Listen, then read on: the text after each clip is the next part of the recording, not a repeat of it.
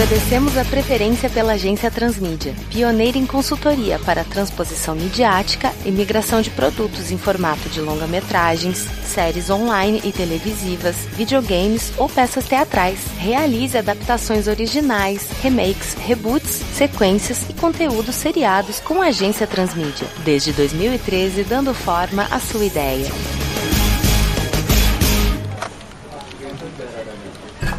Bom dia, senhores. Bom dia. Olá, bom dia. Quanto tempo, meu? Pô, tô até estranhando aqui. Eu achei que vocês estavam já na concorrência, né? Não, não. Foi bom ver que os senhores ainda constam da nossa pauta. Opa. Desculpa a cara feia aqui, mas esse café tá muito ruim, cara. Ah, alguma coisa mudou aqui? Não. É. Então vocês se acostumaram com outras coisas. E por falar em se acostumar em outras coisas, a gente tá vivendo tempos difíceis aqui, meus amigos, porque a gente tava aqui correndo atrás de cliente, tava difícil de encontrar uma galera que quisesse investir mais nas ideias originais e de adaptação, até que finalmente a gente tem um cliente que pediu um trabalho, e olha só, totalmente original, que nos deu uma certa carta branca para trabalhar em cima de uma ideia dele e desenvolver um produto interessante, que é algo que interessa os senhores. É vida fora da Terra. Eita, Opa. mas aí falou a nossa língua, hein? Pois é, os senhores não voltaram à toa. Não foi o cheiro do café que trouxe os senhores de volta, né? Apesar da nossa língua não ser alienígena,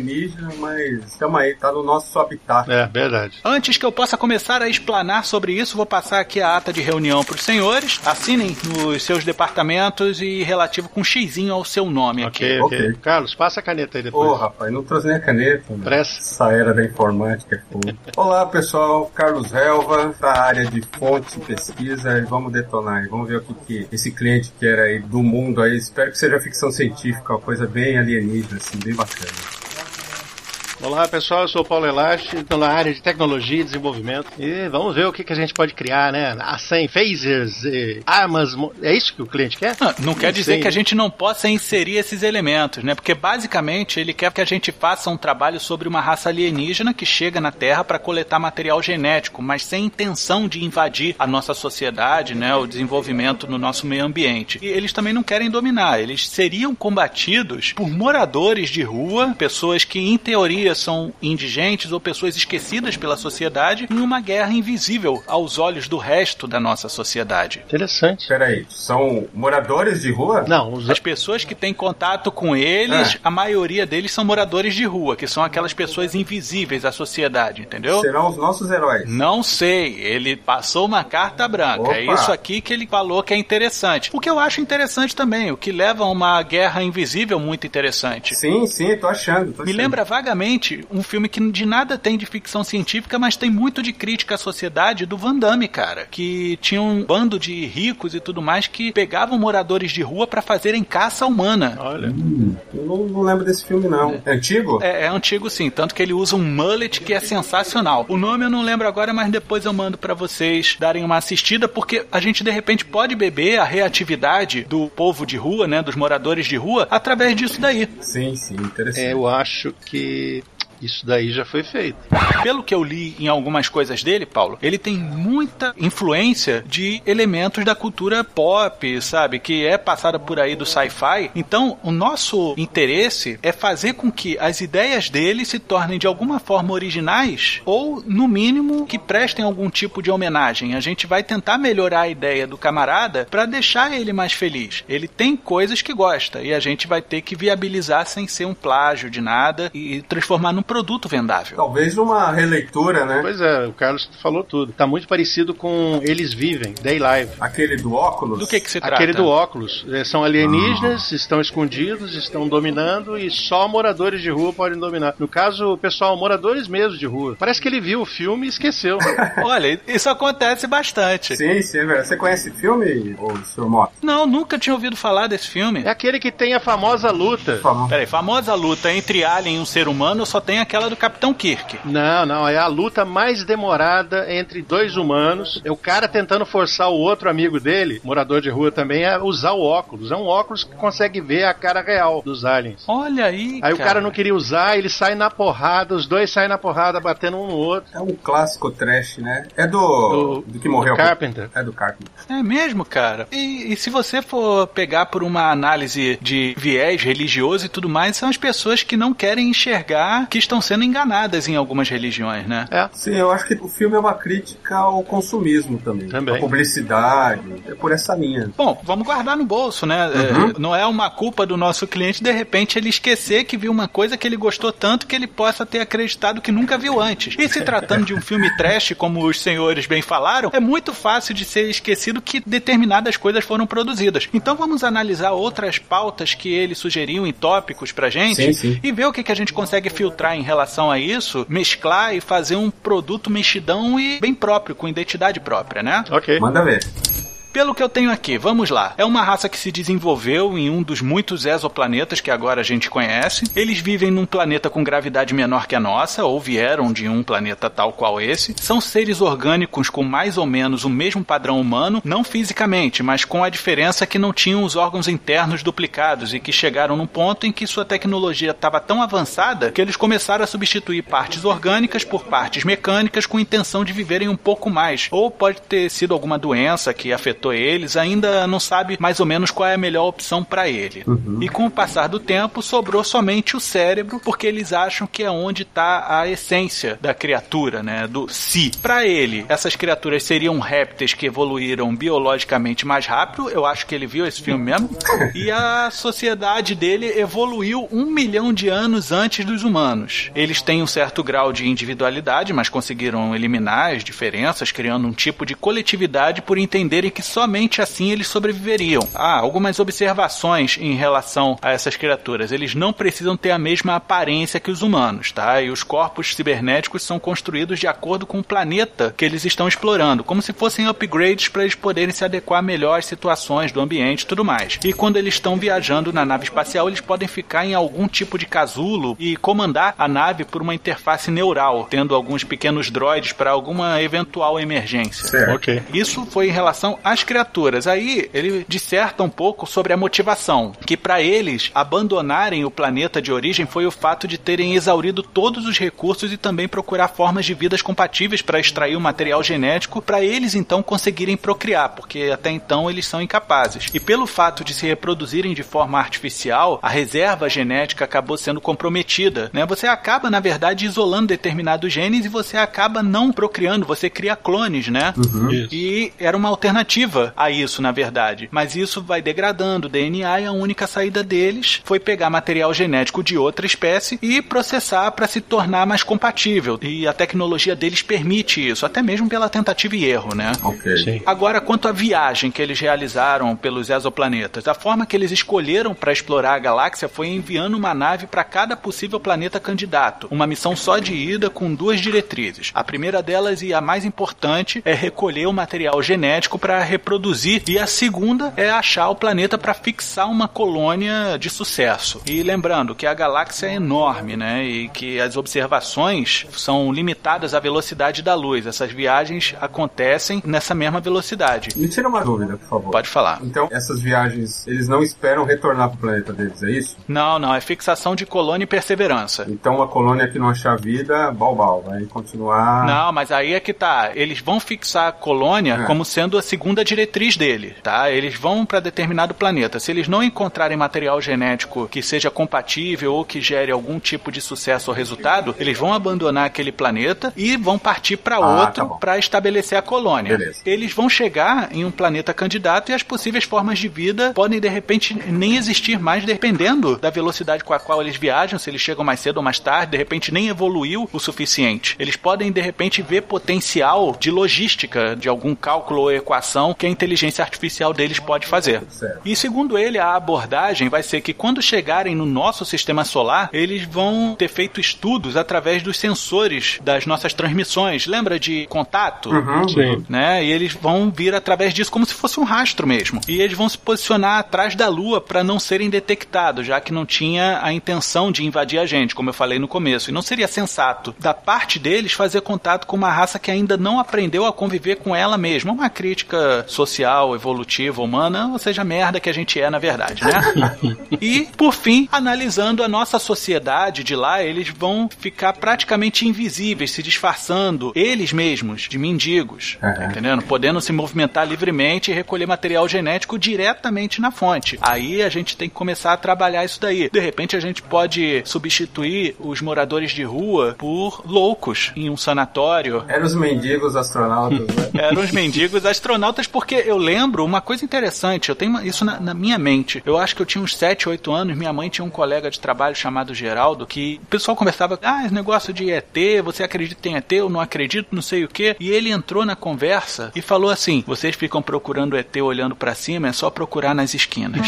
Olha só, hein? Legal. Não, que as pessoas estão tão em outro mundo, uhum. né? E, e, não só no mundo da cabeça deles, mas num mundo em que a nossa sociedade não os vendem como parte da nossa sociedade. Alguns até os vendem como coisas que não são da nossa espécie. Olha, tá aí um caminho legal pra gente explorar, hein? Bacana essa linha. Tô pensando aqui. Isso aí tudo ele fez baseado em um monte de filmes, séries, animes, desenhos e livros, basicamente toda a cultura pop e sem muita criatividade. Ou seja, ele sabe que ele de repente pode ter bebido de fontes e esqueceu de repente quais elas são, mas ele admite veementemente que pode ter se influenciado até demais por eles. Lembrando que o nosso cliente é advindo diretamente do Japão, então ele já tem ali um, um público que está menos interessado na porradaria que muita gente coloca nos cinemas ocidentais, nas séries daqui e tudo mais, e, e sim numa reflexão bastante intrínseca da pessoa. Uhum.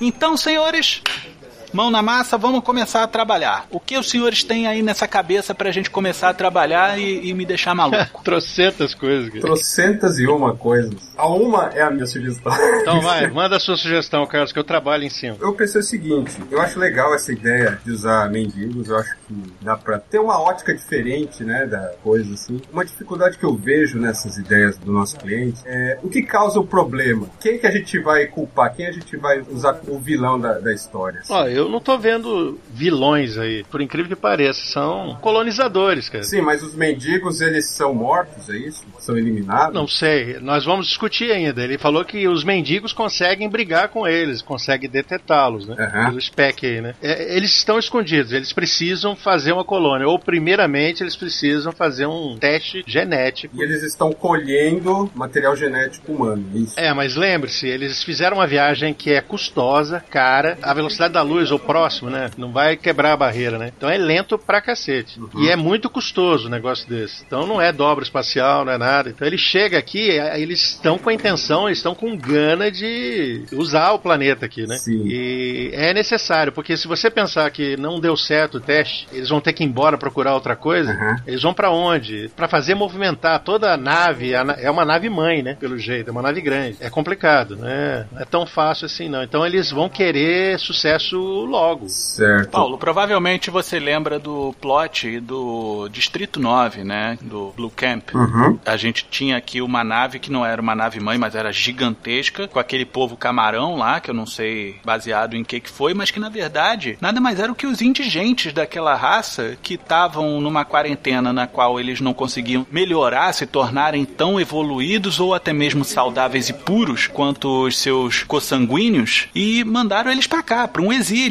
e aí, quando acho que acabou a bateria ou alguma coisa assim, se revelou a nave, porque tinha um negócio que as aves vinham e desviavam por causa do campo eletromagnético, eu não sei o que que era. E essa galera, na verdade, se tornou mendiga depois, é, né? Exatamente. Fizeram um gueto, fizeram um soueto, né? Que na verdade era ali da África do Sul, Isso. né? Uhum. Fizeram um soueto, que era o Distrito 9, e lá fixaram esses alienígenas junto com pessoas que também eram tratadas de maneira diferenciada, de maneira ruim, tal qual eles. Será que isso de repente não pode inspirar um pouco também a nossa narrativa? Como, por exemplo, você falou que é uma nave mãe, lógico, custoso e tudo mais. E se de repente essa nave ela é a mais chulé, a que menos conseguiu mandar resultados positivos? Sabe aquele cara que fica aqui no escritório e não entrega muita coisa, é, mas tá lá, tá recebendo o saláriozinho dele? E se de repente essa galera fala, cara, eu tô numa missão de 800 mil anos, eu só quero voltar para casa, eu já esgotei todos os meus recursos, só que se eu entrar aqui na Terra, essa galera vai me bombardear, vai destruir a gente, a gente não vai voltar nunca para casa. Na verdade, eles não se escondem na Lua para não terem contato conosco. Eles se escondem na Lua porque eles não têm como enfrentar a gente. E quando eu falo enfrentar a gente, eu falo é o nosso poderio bélico. Uhum. E se de repente eles vão em cima dos nossos mendigos ou loucos, ou seja lá o que, que a gente for utilizar em termos de matriz genética, porque esses são os mais indefesos e que ninguém acreditaria que eles foram abduzidos. É, isso facilita.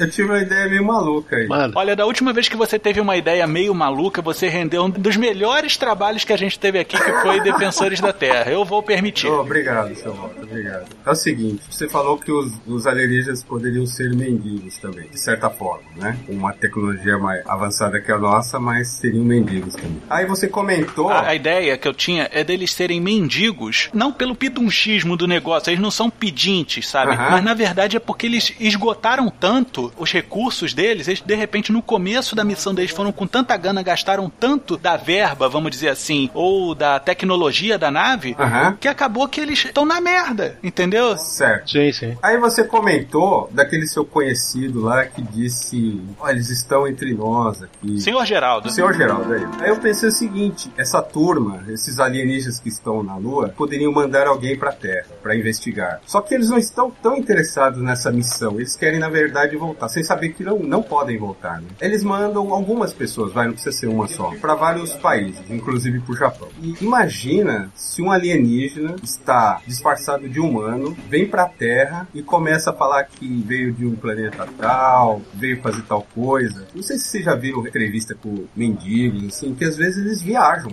Eles falam umas coisas malucas. É verdade. Então, ele pode ter começado a falar e ninguém ligou. Ah, eu vim do planeta tal. No começo até deram um, ibope pra ele, apareceu nos jornais aí, não muito sério. Aí ele foi perdendo a credibilidade, foi perdendo. E o que aconteceu? Ele acabou vivendo junto com os moradores de rua. Tá ele lá, com o disfarce humano. E esse pessoal que está na Lua precisam mandar um relatório, alguma coisa pra central das naves, alguma coisa assim. Eles não estão mandando, porque eles resolveram que eles vão ficar de boa lá na, na Lua. Então a ameaça verdadeira está vindo pra Terra, pra ver o que tá acontecendo. Então, de um lado, tem um grupo de mendigos no Japão. Tem mendigo no Japão? Tem. Tem, mas só que eles não são que nem os nossos. Os mendigos por lá, eles É. são alfabetizados, até alguns com formação. Sim. Realmente só não tiveram muita felicidade na vida pra poder emplacar alguma coisa. Então, imagina o seguinte: tem um alienígena que não é bom nem ruim, ele só não quer se envolver, comentando com os mendigos. E os caras aceitam ele numa boa, ele fala as besteiras dele e eles não estão nem aí, eles tratam ele como igual e ele gosta disso. Ele acaba sentindo, assim, uma amizade por eles, porque eles tratam ele bem. Posso fazer um acréscimo? Sim. Pegando a sua ideia também para dar mais credibilidade e dentro do spec do cliente. Aham. O cliente falou que eles vêm de um planeta com gravidade menor que a Terra. Logo aqui ele é um fraco. Aqui ele sofre um pouco com a nossa gravidade. Por Sim. isso que as pessoas não- também não acreditam nele. Todo mundo tá esperando algo tipo um kryptoniano, né? Forte pra caralho. Aham. E ele é fraco. O pessoal empurra ele na rua e tudo. Mas ele tá disfarçado de humano, né? Eu acho que ele deve usar um traje robótico, não é? Porque não é só o cérebro deles que eles mantêm? É, tem isso também, Paulo, que tem o adendo de que pra enfrentar as agrúrias dos planetas pra onde eles vão, eles se utilizam de material tecnológico, no caso, implantes biomecânicos, tecnologia. Mas enfim. eles são mendigos, né? Vamos dizer assim, não são mendigos. Eles estão com tecnologia que já tá vencendo, né? Certo. Então essa coisa não tá funcionando direito. Ah, então, dá pra ser por aí. E de repente, eu não sei é, como é o exoesqueleto deles, deve ser todo o corpo, né? Provavelmente ele tem um braço parecido, então é só o cérebro que tem, né? Alguma coisa falha e as pessoas vão descobrir isso daí. E é nesse momento que E descobrem. ele é um alienígena. É, descobre que ele é algo estranho. Sim. Primeiro a gente não sabe. O começo da história é no meio dos mendigos.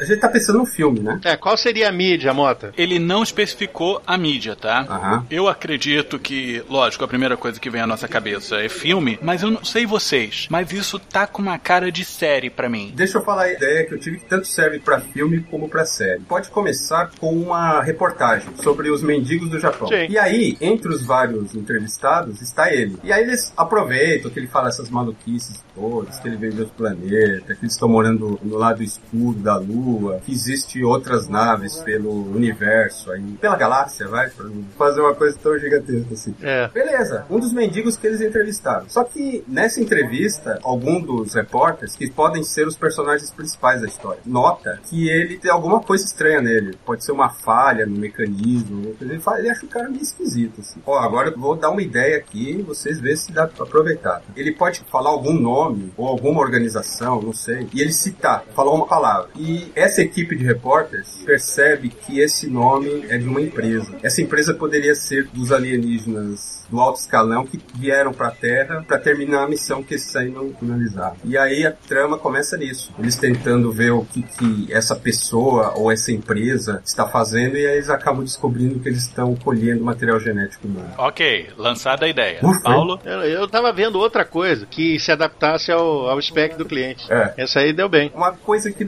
desde a hora que começou a falar de colher material genético não me sai da cabeça, que são os chupa-cabras. Existe a teoria que eles roubam material genético. É. É, tem isso. Pelo corte cirúrgico, né? A perfuração quase que de lipoaspiração que eles fazem na, na virilha dos, dos bichinhos, né, cara? É, poderia Bom, melhor que sonda anal, né? Eu, eu acho até mais justo, mais digno, uma forma de morrer. Sim. O pior é que de- depois da sonda anal você ainda nem morre e ainda tem que carregar isso pelo resto da tua Pois é. Eu tava aqui pensando numa coisa, pessoal, o seguinte, eu gosto da ideia da gente ter um dos alienígenas infiltrados na nossa sociedade, né, fazendo esse discurso meio maluco, né, pra galera em geral. Eu tô preocupado um pouquinho de lembrar um pouco a plot do O Dia que a Terra Parou, Sim. que tem um alienígena muito parecido com a gente, que vem pra cá dar os seus sinais e tudo mais. Muita gente não acredita nele, quando acredita começa a ficar meio bolada com ele. E ele é um cara frio. Na verdade é o Keanu Reeves, né, cara? É. Quando pegaram pra fazer o remake é ele mesmo. É o próprio. Ele podia fazer os dois, inclusive. É, aliás, nesse filme, se o John Wick viesse, seria melhor, né? Eu acredito que seria muito mais efetivo. É, muito Deixa o robô guardado. Mas eu, eu tava pensando no seguinte, cara. Você falou sobre essa entrevista, né, com o mendigo alien, né, e tal. Lembra qual foi o conceito pelo qual eles chegaram aqui na Terra? Acompanhando os sinais de rádio, de TV e tudo mais. E se de repente, no fim do filme, fim de temporada, seja lá o que for, a plot pra se continuar é o supervisor, que você citou, ó, ameaça maior, tá vindo pra cá, a gente não entrega resultado, vamos se ferrar, não sei o quê. O supervisor que tá na galáxia mais próxima recebe aquele sinal e fala assim: eles estão sabotando a gente. Eles quem? Os humanos ou os próprios alienígenas? O grupo, os alienígenas supervisores, Aham. né? A galera que teve mais sucesso em outras galáxias, não os nossos que vivem aqui na Lua, Aham. que são moradores de Lua.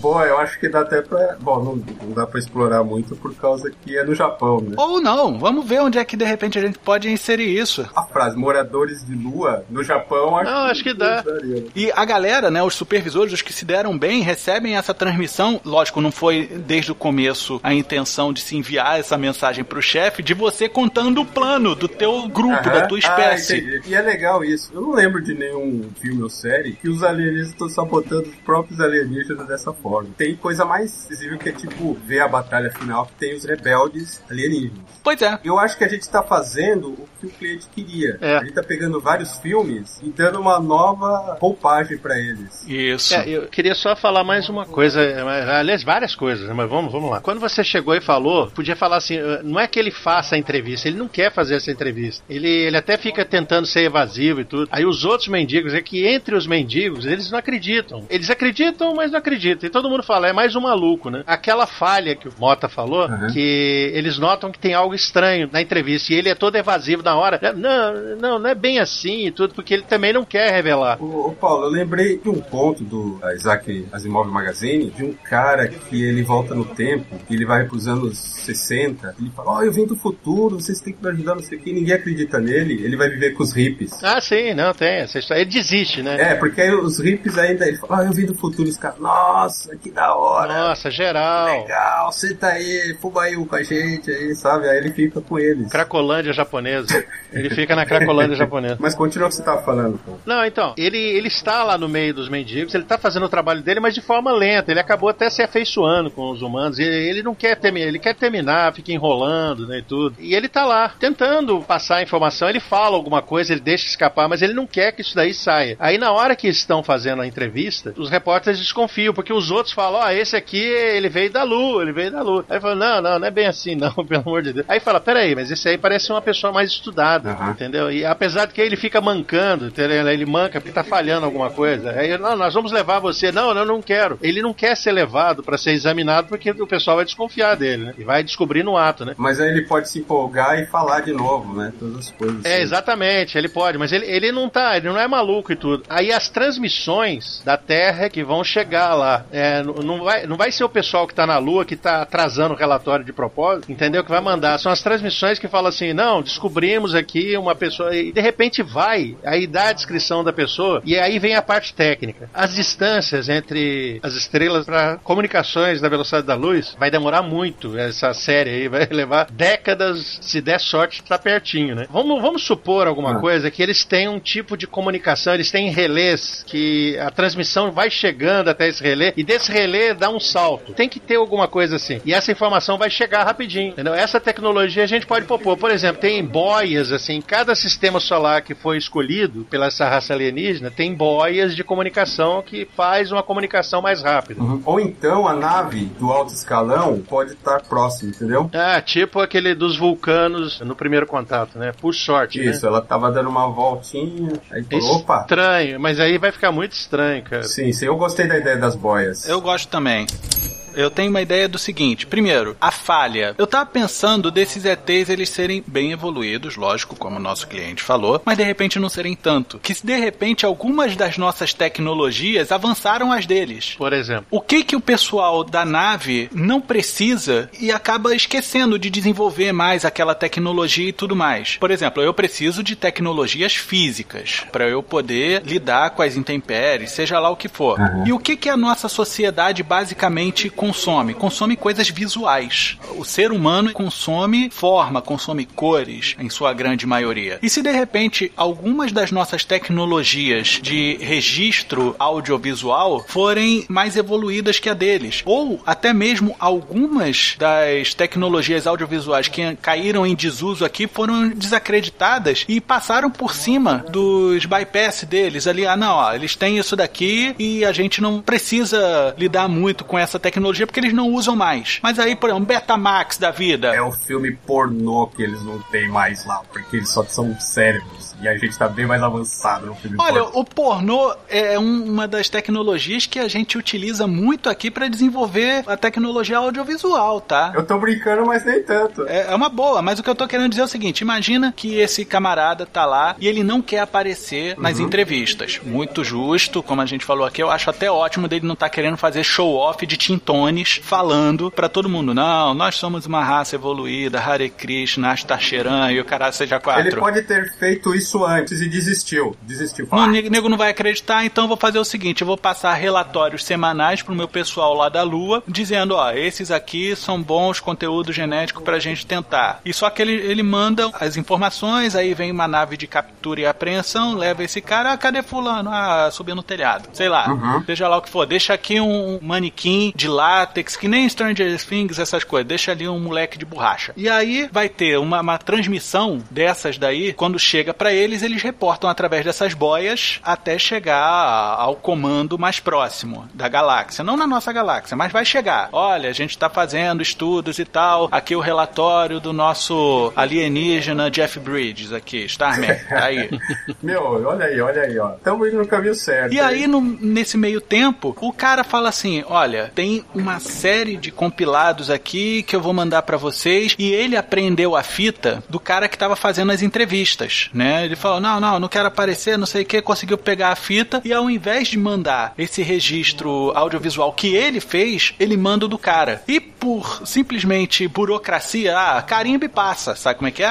Uhum. Eles dão o carimba e passa na fita do cara que fez a entrevista e isso vai pra chefia, pra fora do, do comando, entendeu? É. E na verdade, quando pessoal repete a informação, né? Os malucos lá, os mendigos mais malucos, acreditam no que o cara tá falando. Sim, sim. E aí vai falar, não, acontece isso, Ash tá cheirando, Sim, cacete sim, A4, sim. V, batalha final, cadê reptiliano? E isso aí vai chegar lá na galera. E aí eles vão falar, pô, peraí, como é que eles sabem do nosso plano? E aí eles vão dar um zoom e vão perceber que lá no fundo tá esse nosso alienígena disfarçado de humano. Ah, mas pô, você tá disfarçado de humano, como é que vai saber que ele é o alienígena? Ele pisca vertical. Eita, nós. O- Os olhos foram preservados também, é isso? Eles esqueceram. Esqueceram desse negócio. Esse Ou essa pode ser justamente a falha que a gente estava procurando no sistema dele. Ele pisca normalmente como a gente pisca. Só que aí, em determinado momento, deu alguma ziquezira na aparelhagem, Ah, de repente tá. ele estava fazendo a manutenção e o olho pisca ao contrário. Ah, não, é porque tem alguns animais que tem uma outra membrana no olho, né? Uma outra proteção. Sim, sim, né? mas é uma membrana totalmente transparente para você continuar enxergando enquanto você não tá utilizando, por exemplo, em, em ambiente seco, o Aham. cara é muito molhado, né? E aí, peraí, todo mundo tá piscando de cima para baixo. Esse aqui tá piscando da esquerda para direita. Ah, filha da puta. e aí o comando acha, eles estão sabotando a gente. Chama toda a frota e vamos atacar esses caras que eles vão acabar. E na verdade, os nossos alienígenas, né, da nossa jurisdição, para eles é bom ficar aqui, porque eles meio que se nivelam tecnologicamente e quem sabe até mesmo em termos de mentalidade. Sim, você falando nesse negócio do alto escalão vir pra cá e a gente pensando numa série, eu imagino que isso seria o gancho pra segunda temporada. Correto. Aí o que eu penso, na primeira temporada pode ter várias reviravoltas. A primeira, inicialmente um mistério. O que é aquele mendigo? Alguns episódios podem ser sobre isso. O que é o mendigo? Outros episódios mais pra frente, ele pode sumir. Aí eles não sabem se ele se escondeu ou se ele foi raptado. Quando começa um certo destaque nele. Nessa parte dele sumir, eu acho que poderia ter alguns mendigos como personagens importantes na trama também. A gente faria uma primeira temporada na qual a gente não, na verdade, estaria falando sobre alienígenas. A gente estaria falando sobre o dia a dia desses mendigos, falando sobre o sumiço de algum desses mendigos e a gente fazer uma plot em cima de desaparecimento de moradores de rua. E aí as pessoas vão ficar imaginando: caraca, tem algum assassino de mendigo andando por aí e a gente tem que ver como é que é o dia a dia deles e ver como é que eles vão se ferrar nessa. E no fim das contas, volta o nosso alienígena vira e volta, né, de mendigo e Uhum. fala: Não, gente, eu não sei do que, que vocês estão falando. E aí o pessoal fala: Pô, esse cara aí sofreu lavagem cerebral, ele não lembra, foi abduzido e não lembra. Aí começa um monte de teorias que a gente pode até tirar onda com Lost, né, zoando algumas teorias de Lost ou coisa assim, Uhum. pra chegar no, no fim, né, nos últimos episódios, os três últimos, e não, tem alienígena mesmo. Eu penso até o seguinte: a primeira parte é o mistério sobre o alienígena, depois ele desaparece, e aí a equipe de repórteres e alguns mendigos podem se unir para tentar descobrir onde ele tá. Depois ele volta, é isso que você acabou de contar, e no final da primeira temporada descobre, porque durante todos os episódios ficam algumas dicas que alguém tá roubando material genético. Nos últimos episódios a gente descobre que quem está roubando material genético são humanos com a tecnologia dos alienígenas que eles não estão ligando em cuidar. E aí, esse seria o, a reviravolta do final da temporada, entendeu? Não eram alienígenas que estavam roubando material genético, era uma empresa ou um, grupo de humanos ou uma pessoa. Isso aí tem umas coisas interessantes, Carlos, porque a gente flerta um pouco com aquele filme do Van Damme que eu falei, que é interessante, né? Uhum, Mas uhum. também tem muito do fogo no céu, porque a história até levantava, não, esse cara não foi abduzido, esse cara foi morto, vocês mataram ele Sim. num Ah, legal, negócio legal. desse daí que vocês saíram pra cortar madeira e tudo mais. Esse cara tá morto. Uhum. E aí, quando tá quase todo mundo indo a julgamento por homicídio, esse cara aparece do nada. É o nosso alienígena. No caso, poderiam ser os repórteres e os mendigos culpados da morte desse mendigo maluco, entre aspas. Isso, e os nossos repórteres podem ser estudantes que estejam em fim de curso de jornalismo, documentário, essas coisas Uhum. É, eu todas. penso eles bem jovens mesmo. Eu acho que pode, a gente podia seguir esse caminho aí. E o que eu queria era várias reviravoltas durante os episódios, até pra quem estiver assistindo ficar interessado em ver, né? O que tá acontecendo, que mistério é esse. E só no último episódio da primeira temporada é que a gente descobre que eles estão vindo mesmo. O alto escala. Nos últimos cinco minutinhos é que a gente descobre. Sim, Inclusive, pode ser no momento em que alguém pega o nosso alienígena mendigo enviando o relatório. No penúltimo episódio, no finzinho, é o pessoal descobrindo. Ih, caraca, olha aí, ele enviando o relatório e tá piscando ao contrário, cacete a quatro. E aí a gente faz um último episódio mostrando basicamente que ele tava por trás de todo esse negócio também, né? Qual era a missão dele, o que ele tava falando era verdade, e fecha nos cinco minutinhos finais que essa transmissão dele foi receptada também pelo comando depois de ter recebido aquele primeiro tipo de radiotransmissão, né? Ou videotransmissão. E aí fala, a gente já tá chegando, não sei o que. Uhum. Ou até mesmo o pessoal que tá na lua virar e falar assim: e aí, ó, o pessoal tá vindo ver o nosso trabalho, arruma tudo, não sei o que. Aí manda um canal aberto de comunicação Uhum. falando algo do tipo: aguardando protocolos de rendição ou ataque imediato. Eita, mas ó, legal. Eu ainda lembrei do Scooby-Doo. eu pensei em alguma coisa assim. Você é doente, cara.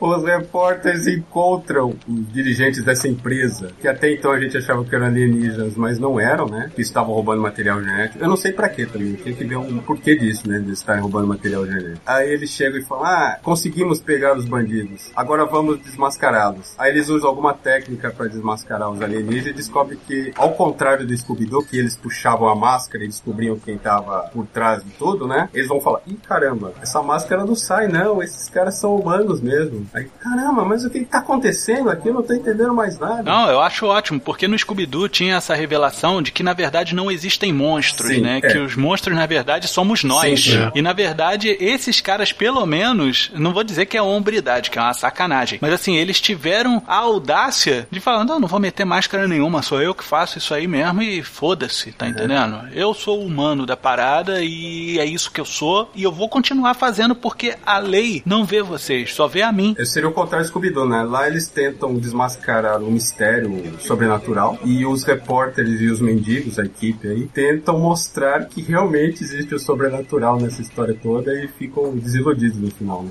Caramba, mas o que tá acontecendo então? E a gente também, né? O que tá acontecendo então? Eu pensei numa outra coisa, cara. E se nosso mendigo alienígena vai preso, e aí o que antes acontecia de maneira mais branda nas ruas, porque o que acontece? Tava tendo as abduções, né? O nosso alienígena estava enviando os reportes pra Lua, vinha a nave de coleta, pegava e levava. Só que levava na moral, levava um por semana, tá entendendo? Eles tinham uma, um padrão. Só que alguém daqui percebeu que isso estava acontecendo. E os números começaram aí de um por semana a dois por semana, três por semana. Alguém veio na cavalgada do rapto dos mendigos para pegar mais mendigos para fazer os seus experimentos ou coisa assim. E aí, Que quando eu penso em humano. que são os humanos. Eu não tô dizendo o contrário. Os humanos se aproveitando da situação para ter algum tipo de lucro ou vantagem. E aí é que começam a aparecer os corpos. Do que era dos nossos alienígenas, os corpos não voltam. E aí a gente tem o lance de que os alienígenas levam e consomem, entre aspas, né? Fazem uso daquelas cobaias. E os nossos mendigos aqui, eles são culpados tanto pelo sumiço dos mendigos que foram pros alienígenas, Aham. quanto os que estão morrendo. Por isso que a gente tem aquele teor meio fogo no céu. E o nosso alienígena mendigo acaba indo preso porque ele fala pra alguém ou coisa assim, deixa escapar e fala: Não, essa galera que tá indo embora eu tô mandando lá pros alienígenas lá no céu. Ou alguma coisa assim, sabe? tipo, tá mandando, tá morrendo, tá indo pro céu, E sacou? é bem Lost, é bem aquela maluquice de Lost, porque quem está assistindo começa a ter a noção de que quem é raptado não volta, aí um episódio aparece o mendigo voltando lá pra turma dele. Tá falando, ué, por que, que ele voltou? Aí fica aquelas coisas bem Lost, né? Que o Lost tinha muito isso, né? Fala, ué, quebrou o padrão de novo? Mal a gente sabia que era a greve dos roteiristas, né? Que todo E outra coisa, Carlos, e se aí, quando volta o nosso mendigo fogo no céu, não sei o que, aí ele fala o que aconteceu, não, mas os meus não voltam. Mas mesmo assim, ele é acusado e ele vai preso, e na cadeia ele começa a enviar reportes pro pessoal lá da Lua, Uhum. e aí começam a pegar prisioneiros como cobaias da arca. Em determinado momento, ele escapa da prisão. E aí ele procurado por fuga, não sei o que, e os nossos mendigos vão encontrar ele fazendo o contato que leva ao nosso penúltimo episódio, que a gente comentou anteriormente. Bacana. Coitado de quem assistir essa série, hein? Vai ficar maluco. Mas, por favor, não, não faça em outra galáxia, não. É só na nossa. Não, tá bom, tá bom. Não, só na nossa. Eu acho que é muito melhor pra gente poder fazer a crítica à nossa sociedade. Sim. Sim, sim.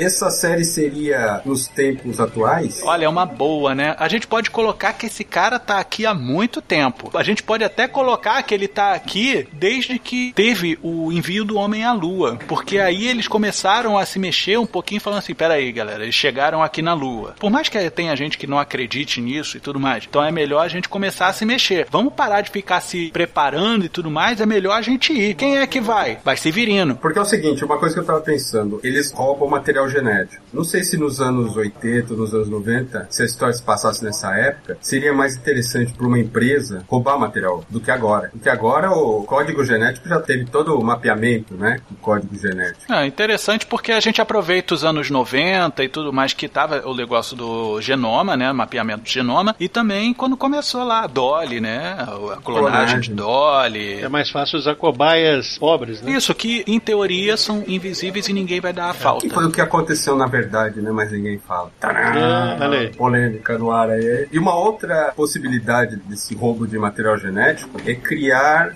super-humanos. Porque se eles sabem que essa tecnologia alienígena era para melhorar os alienígenas que estavam decaindo, né? Se pegar um humano e usar essa mesma tecnologia, poderia criar super-humanos. Peraí, peraí, peraí, Eu não peraí, tô peraí. falando de super-heróis, você fala alguma coisa. Paulo. Não, não, não. Me lembrei de uma coisa que vocês estavam falando aí de colocar isso aí mais antigo, em outra época acontecendo. Eu acho que pode ser final da década, um pouquinho antes de hoje, né, do presente. Mas os alienígenas realmente eles já estão aqui há muito tempo. Tanto é que essa organização desconfia disso, que ela já viu isso daí, então ela a tá caç- organização humana? Essa organização humana, ela sabe Por- disso. Não sei por que toda hora que eu penso na organização humana me vê o nome Saxon. É, tipo assim, cara. Então ela tá desconfiada ela fica testando isso daí. É, Um dos motivos dela testar geneticamente é tentar achar algo estranho.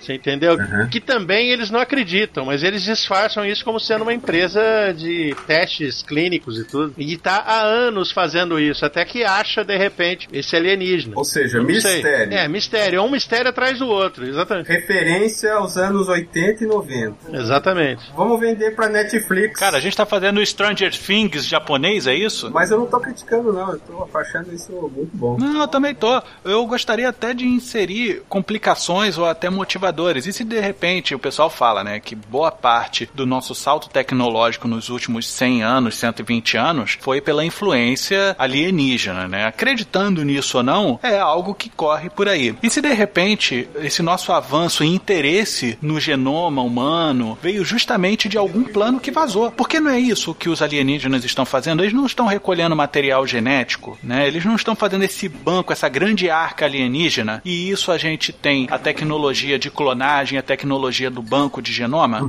Isso veio, eu não sei se eu posso estar errado, mas veio muito do nada, sabe? Teve um estouro muito grande ali nos anos 90 e se evoluiu muito rápido esses estudos e inclusive os interesses. E se de repente isso daí foi alguém que aprendeu alguma coisa do nosso alienígena? Não tô falando algo MIB, né? Que eles pegam patentes de algumas das tecnologias alienígenas e tudo mais, mas eu tô dizendo do cara chegar e falar assim: olha, descobrimos isso daqui, ou até mesmo ter existido um alienígena que veio antes desse nosso Severino aqui, ele tá preso. É? É, ou então é a mesma ideia do braço do exterminador que tá lá na empresa, né? É. E é. tem um chip, que de lá eles vão colhendo informações. O problema é que o braço ele foi um erro pra mim de viagem no tempo, porque é tipo você ser pai do seu avô, né? Ah, é o paradoxo. É um paradoxo que é meio estranho. Eu acredito que a gente possa utilizar um outro alienígena que era dessa frota que tá na Lua, que veio pra cá e nunca mandou sinal. E o nosso Severino veio pra descobrir também onde é que ele tá e fazer o serviço dele. Ou seja, desvio de função, né?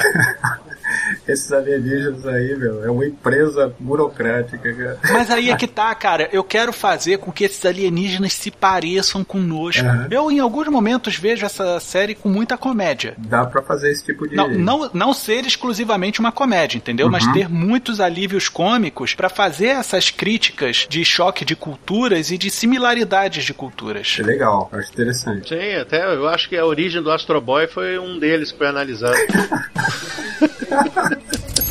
Mas assim, uma coisa interessante foi o salto tecnológico que o próprio Japão teve nesse gapzinho ali entre 70 e 90, né? De repente a gente pode ter uma grande influência tecnológica desses nossos alienígenas indigentes da repartição pública. É, espacial. É, lembrando, eles vieram porque eles estão recebendo sinais, certo? Sinais de televisão, da rádio. Eles, na verdade, seguiram pra cá usando a trilha de sinais, não porque eles receberam. Eles vieram pra cá com uma missão e usaram as migalhas de sinais pra chegarem até Sim, aqui. beleza. Então nós temos que levar em conta que são sinais potentes, tem que ser que começaram na década de 30. Então eles chegaram aqui, vamos supor, eles estavam próximos aqui. Para viajar a velocidade da luz é, é, um raio de 30, 40 anos, 50 anos-luz. É alguma estrela próxima. Ou não precisa ser uma estrela. Uma das naves estava passando por aqui, essa nave bem velhinha, né? Aí ela veio para cá a velocidade da luz. Então, Paulo, mas a gente sabe de alguns planetas que podem ter vida, eles podem ter mandado já as naves para lugares onde a vida era possível.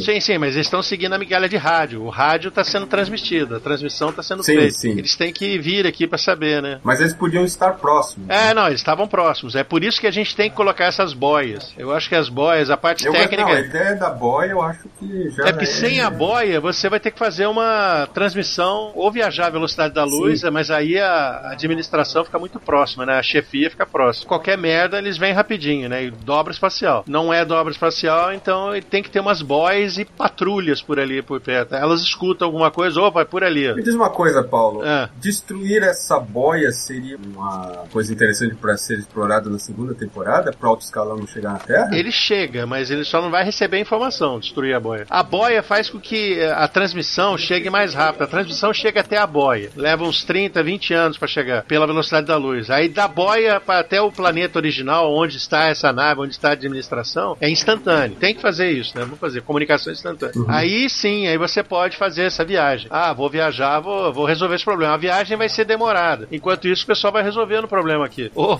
pegar todo. Mas você acha interessante que da primeira para a segunda temporada tivesse alguns anos, se passado alguns anos? Eu acho que teria que passar alguns anos. É, por exemplo, o pessoal tem que limpar a cagada que eles fizeram, né? Uhum. Eles vão tentar fazer, mas a, aquela empresa humana está crescendo em tecnologia e eles não estão crescendo. A tecnologia é a mesma há décadas, né? Há anos, né? E aí eles estão com medo disso, então eles têm que limpar a barra. Então vai ser uma briga entre o pessoal da Lua para limpar a cagada, o pessoal da administração que tá vindo. Eles têm que limpar a merda que eles fizeram. É, é alguma coisa. Então, é, o lado engraçado é esse. Eu já até pensei assim, os humanos falando: olha, eles chegaram, estão invadindo a Terra. Aí o pessoal, não, não, esses aí são os que estavam na Lua fugindo pra Terra. É, pode ser, da segunda temporada, eles aparecendo. Gente, a gente tem que se virar aqui, porque o negócio tá feio. Os caras estão vindo aí. Eu acho que essa trama dá pra desenvolver muitas coisas, assim, criar várias reviravoltas que vão deixar a série interessante. É, e de qualquer forma também é diferente de todos os outros filmes que a gente viu, né? Tem que tornar diferente, né? Mas ele faz uma referência a muita coisa. A muita coisa e não é muito preso, né? Por exemplo, ele não parece mais com eles vivos. Que nem uma, uma raça alienígena, assim, tão empresarial, lembra muito o Guia do Mochileiro das Galáxias. Sim, sim. Você está falando burocrática, né? É, burocrática. É, realmente. Mas já, a gente Eu tá tava um pouco... pensando uma coisa aqui, vocês falando que os nossos ETs, eles são bem enrolados, né? Eles acabaram similando muito o que é o ser humano dentro de sua aflição e tudo mais. E se de repente aconteceu o seguinte, eles estavam na, na nave, numa galáxia muito próxima daqui, e eles estavam tentando, pela enésima vez, fundar uma colônia em um planeta, só que eles deram um palpite errado. Era um planeta que não valia muito a pena, eles estavam exaurindo as suas fontes naturais. Falou: ah, quer saber, cara, vamos lá, vamos partir pro próximo. Mas enquanto a gente tá aqui extraindo energia, ou seja lá o que for, manda uma nave batedor para seguir um sinal mais forte. No caminho vai deixando as boias para transmitir essa informação pra gente. Uhum. Aí beleza, aí a gente manda o primeiro ET que vai chegar aqui na Terra e vai deixando os postes, né, de informação que vai servir de condução para nossa nave dos ETs. E aí a gente tem aí uma, uma plotzinha rolando. Só que agora imagina, no momento em que eles recebem no final da temporada assim aqueles canais de comunicação falando protocolo de rendição ou abate, isso aí é muito longe. Ele fala: "Meu Deus do céu, ó, eles estão vindo para cá. Pelo amor de Deus, vamos fazer o seguinte, não vamos fazer eles achar a gente, já que o sinal vai muito devagar e o que tá potencializando a ida desses sinais daqui da região para eles são as boias, vamos destruir as boias, pô. É, eu pensei nisso também. Aí eles fazem um raio ou alguma coisa assim, juntam todas as energias e tal e faz um, um disparo que ele vai tipo onda magnética, não é onda magnética, mas é tipo um raio que vai seguindo uma influência magnética, né? Vamos fazer aí um ligue os pontos, tá? E aí vai vai destruindo até que chega no último poste antes de estar tá chegando o comando. Eles veem aquilo estourando aí. Eles são traidores mesmo. Eles estão estourando tudo, estão acabando com o nosso plano. Esse planeta deve ser muito bom e eles querem só para eles. E aí eles vão seguindo reto. Aí isso me lembra, sabe o que? A galera lá do Hobbit, eu sei que tem quem não goste, mas quando o dragão dragão tá atacando a cidade flutuante, eles quebram a ponte. O dragão voa. Aí o pessoal fala: por que destruíram a ponte? Aí ficaram nervosos. Essa sua proposta é bem galhofa, né? Então, mas olha, se fosse fazer uma coisa mais do estilo Lost, é. a, a, série não explicaria o porquê desses raios estarem sendo mandados pro espaço, entendeu? É. Pra criar mais teoria. Fala, caramba, por que eles estão mandando raio pro espaço? É porque eles são, eles são os incompetentes, cara. Eles estão querendo cobrir a merda que eles fizeram. É, isso então, aí. Mas quem assistir a série vai achar que é isso mesmo, que eles são os incompetentes. Mas não, eles estão tentando destruir as boias. Quem assistir a série vai achar que, puxa, que será? Que coisa tão é, inimaginável eles estão fazendo. Não, não é inimaginável, não. Eles só estão cobrindo o rastro da merda. Eles e te tentando... digo mais, eles podem achar, Carlos, que eles estão mandando esse raio assim, caraca, eles são inteligentes pra caceta. Se eles estão usando as boias para enviarem os sinais dos protocolos de rendição e tudo mais, eles pensaram, pô, eles estão usando os nossos canais de comunicação. Se eu mandar um pulso eletromagnético, laser, os cacete A4, através dessa trilha de sinais, o nosso raio vai chegar neles e vai explodir a nave. Aí pensa assim, caraca, eles fizeram um negócio meio que capilaridade de informação, não sei o que. Não, aí é o que o Paulo falou, eles estão querendo esconder a merda que eles fizeram e só pioram. As pessoas que assistirem a série começarem a criar teorias, vai ser várias teorias malucas, né, Ah, vai, uma delas que eu imagino é o pessoal achar que eles estão empurrando a lua pra terra, né? O raio é pra isso. Olha aí, pra... aí aumenta as marés, aí as marés vão encobrir o Japão, as pessoas vão. Ah, tá. Não, eu acho interessante isso que você vai fomentar. É uma coisa muito mais idiota. E uma coisa que eu tava pensando sobre esses postes de luz, né? Que é um ligue os pontos da destruição. A gente pode fazer com que essa frase possa ser repetida, né? E falar, não, ligue os pontos. Isso pode ser por causa disso, disso, disso. Formação de teoria da conspiração, isso. como a gente fez em Lost durante muito tempo. Uhum. E, e, um ótimo nome de um episódio, né? Ligue os pontos da destruição. Não, e aí no fim das contas, alguém lá na repartição da luz Lua fala assim: porra, Severino fala de ligar os pontos. E se a gente fizer isso? É, Ó, bom, na parte tecnológica você pode explicar depois, né? Esse raio não é bem um, não é um raio, né? É uma transmissão Soliton, entendeu? Ó, oh, Soliton. Bonitinho, né? Eu gostei, muito legal. É, um Soliton você manda um, um pulso assim através dos relés, né? E você vai destruindo os relés, ele vai se transmitindo, vai ganhando potência e vai destruindo. Menos o último, né? Que eles descobrem. Eles desligam a boia. Peraí, aconteceu alguma coisa vindo dessa rede aqui, assim. Ai, aqueles malditos, né? Eu sabia que a gente não devia ter mandado aquele bando de incompetentes. E, esses alienígenas vão criar altas confusões. Altas confusões.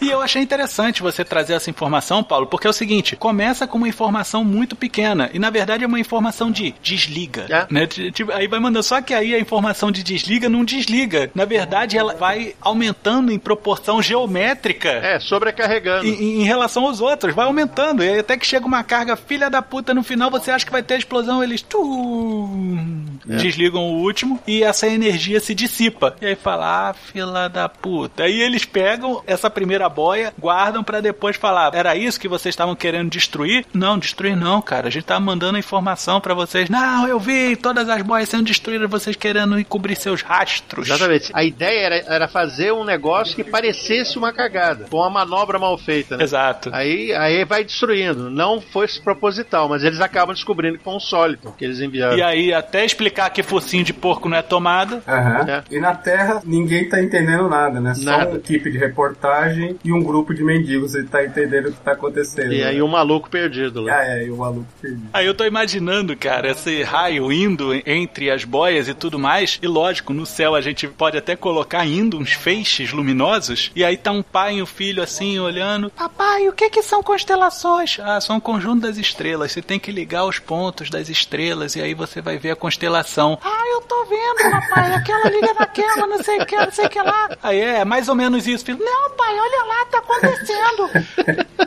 É, é, é, realmente vai ter um, um tom engraçado.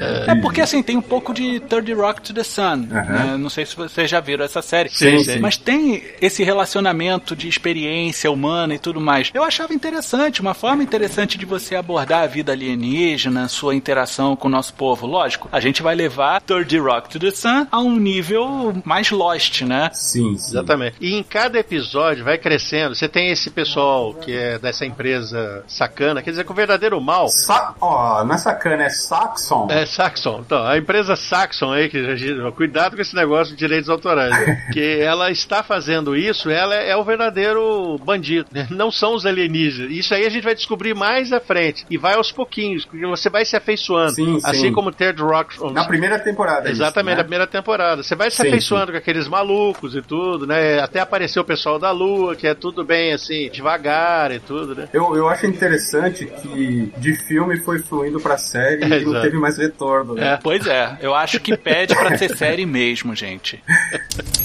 E a gente tem que discutir alguns pontos importantes com o cliente, porque ele não deixou expresso onde é que ele quer que seja feita essa série. É no Japão? É em outro ponto É. do planeta? É, né? isso Principalmente- comentar, porque se for no Japão, É. eu acho que a gente tem que fazer mais algumas referências sobre o Japão. Algumas coisas que a gente pode fazer, algumas brincadeiras. Por exemplo, se essa empresa ela está criando super-humanos, se a gente vai seguir para essa linha, pode ser que algum repórter ou os mendigos comecem a achar que eles estão criando monstros gigantes.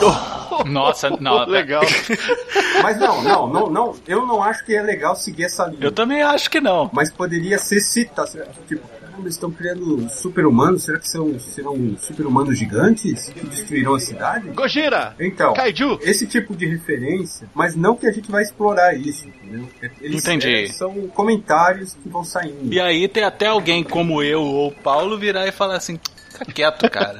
É, bem, obrigado, obrigado. Bem Não, mas eu entendi o que você queria dizer. Tem... O personagem vai se sentir que nem eu me senti quando eu falei vocês. "Ah. Não, mas ter, ter realmente o cara que fomenta a situação, falar assim, ih, rapaz, eu tô achando que é isso daí. Eu acho que nego tá colocando uma, uma pedra alienígena no bucho do cara e daqui a pouco ele vai virar um homem gafanhoto andando de moto por aí. Sim, essas coisas. É aquele tipo de comentário que ela não se desenvolve, mas ficam os outros personagens ficam um olhando pro outro, assim, tipo, caramba, será? Mas fica por aí, entendeu? Uhum. Ou então tem um e fala, para de falar besteira, cara. tá E aí, no fim das contas, o cara que começa a falar mais loucura e o que tá mais certo é justamente o que manda os outros calar a boca. É mesmo. Ele chegar, não, não, cara, então é isso que tá acontecendo. Aí todo mundo, ah, cala a boca. é a involução de um personagem. Senhores, a gente até pegou bastante aqui do nosso material enviado pelo cliente, tentou fazer várias referências, eu consigo enxergar vários títulos que já foram utilizados por aí, a gente conseguiu reunir como uma grande homenagem pop, né, e sci-fi e tudo mais, num produto só. A gente evoluiu de filme, foi pra série, de série a gente não saiu, a gente foi na parte de drama, drama depois suspense, suspense comédia, e a comédia ficou cada vez mais presente, e a gente trouxe um lado humano, referenciou várias séries, e no fim das contas, a gente entregou uma criança tão problemática quanto veio. Mas eu acredito que isso deu uma cara única Sim, pro sim. nosso produto, porque a gente começou já, olha, ele pode ter visto tal coisa e não se lembra que viu. Beleza, aqui a gente assumiu mesmo, a gente viu determinadas coisas, só que a gente evoluiu para outros pontos e juntou outra galera. E eu acho isso muito válido, porque é a problematização em prol da evolução da informação, a evolução da narrativa. E eu acredito que o nosso cliente vai gostar muito disso. Assim sendo, eu vou passar para ele todas as nossas atas de discussão que a gente vai falar por e-mail também, para que quando ele venha conversar com a gente no nosso escritório, ele saiba do que, que a gente está falando e a gente possa receber as críticas e apontamentos dele, justamente para a gente melhorar o material que ele quer levar ao licenciamento dele e produção. Perfeito. Eu quero agradecer imensamente a colaboração de vocês. Não haveria pessoas mais Malucas. indicadas para esse serviço do que vocês. Ô, ô, Mota. É necessário uma certa falta de sanidade pra gente saber onde tá a curva da narrativa. E vocês É, fizeram é. com que todos aqui perdessem esse rumo e se achassem depois. Muito bem bolado. É, é. Obrigado por nos convidar. Legal, Muito legal. Foi bom mesmo. Senhores, muito obrigado. Lamento que esse café não seja tão bom, mas eu acho que ele foi feito com uma tecnologia desses alienígenas Hum, aí, porque tá. é muito mal feito. É, Cara, ele foi adoçado com areia lunar, cara. Pelo amor de Deus. e aquecido com solitons. maldito sólidos. Mas deixa aí, vamos terminar a reunião que eu pago um café pra vocês ali na esquina. Bora Ô, lá então, beleza. larga esse café, joga pela janela aí. E vocês perceberam? Eu acho que a dona Penha pisca ao contrário. Oh, meu Deus do céu. Nossa, é uma, é uma.